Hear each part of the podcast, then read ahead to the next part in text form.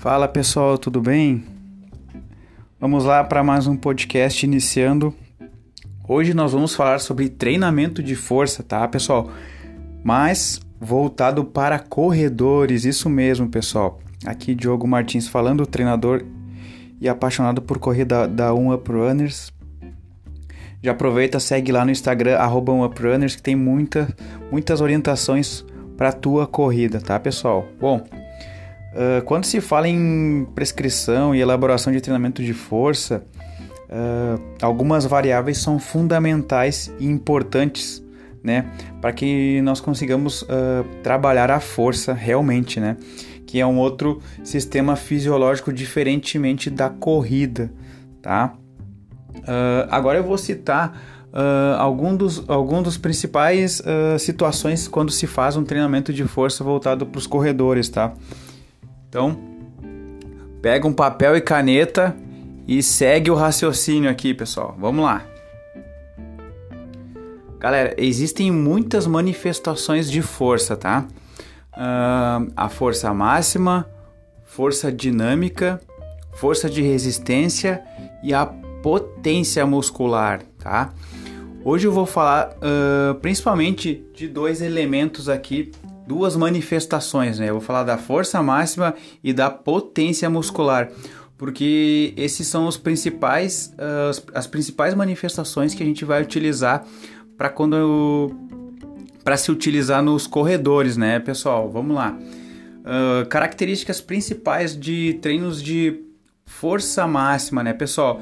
As repetições são de 1 a 6, frequência semanal uh, também vai estar tá muito atrelado a, a quantos treinos na semana, além uh, da corrida, esse, esse aluno ou esse aluno ou atleta terá, né?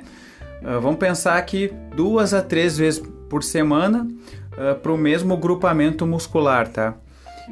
Intervalo entre as sessões é de extremamente, extremamente importante, né? É de 48 a 72 horas. Uh, outro ponto extremamente importante é que se porventura esse, esse atleta, esse aluno, ele realizar um treinamento de força no dia anterior, uh, no próximo dia de corrida, ele tem que uh, ficar muito atento a que, a que tipo de estímulo ele vai, ele vai colocar na planilha de treinamento, porque esse, ele vai ter um tempo ainda para se recuperar daquela sessão de força que foi muito pesada, que trabalhou muito a parte ali neuromuscular, né? Então é muito importante que isso também seja levado em conta, né? Outro ponto importante, número de séries por grupamento vai variar de 4 a 6 séries, né, pessoal? Dependendo também da intensidade desse estímulo, né? Se a carga uh, for de 85, 90 ou 100%, isso também pode uh, tem que estar tá dentro do planejamento também, né, pessoal? Agora eu vou falar um pouquinho sobre potência muscular, tá? Uh, a potência muscular ela vai ser para membro, membros inferiores, né? Principalmente, né? Então, as repetições vão ser, sei lá, de a 10 repetições. Uh, a frequência semanal, né, pessoal? Duas para o mesmo grupamento muscular. O intervalo entre as sessões pode ser de uh, 48 a 96 horas. Tu vê que aqui o trabalho de potência ele requer, dependendo do estímulo, né, requer um pouco mais de tempo de descanso, né, pessoal? Outro ponto importante também a ser pensado é, é em relação ao próximo treino que esse, que esse aluno, esse atleta vai ter, uh, em relação à corrida, né? Então é de extrema importância que esteja um, um planejamento bem aliado ao objetivo desse aluno, né? O intervalo entre as séries pode ser de 3 minutos, né, pessoal? número de séries por grupamento muscular vão ser quatro, né?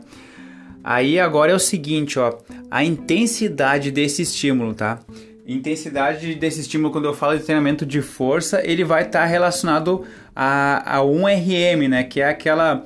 Pode fazer um teste de uma repetição máxima, uh, ou também ou tem outros formatos para fazer essa utilização do 1RM, né? mas as cargas aqui elas vão girar em torno de 30 a 90% da uma repetição máxima, né? Então tem uma variação bem grande do estímulo aqui, né, pessoal? Porque o que é importante na potência muscular é realizar o movimento com a máxima velocidade possível, né, pessoal? Então, esse foi o, o podcast de hoje. Já aproveita, segue lá, arroba UpRunners, tem muito material sobre corrida. E inclusive, pessoal, uh, tem lá um e-book gratuito para tu baixar. Então vai lá, baixa.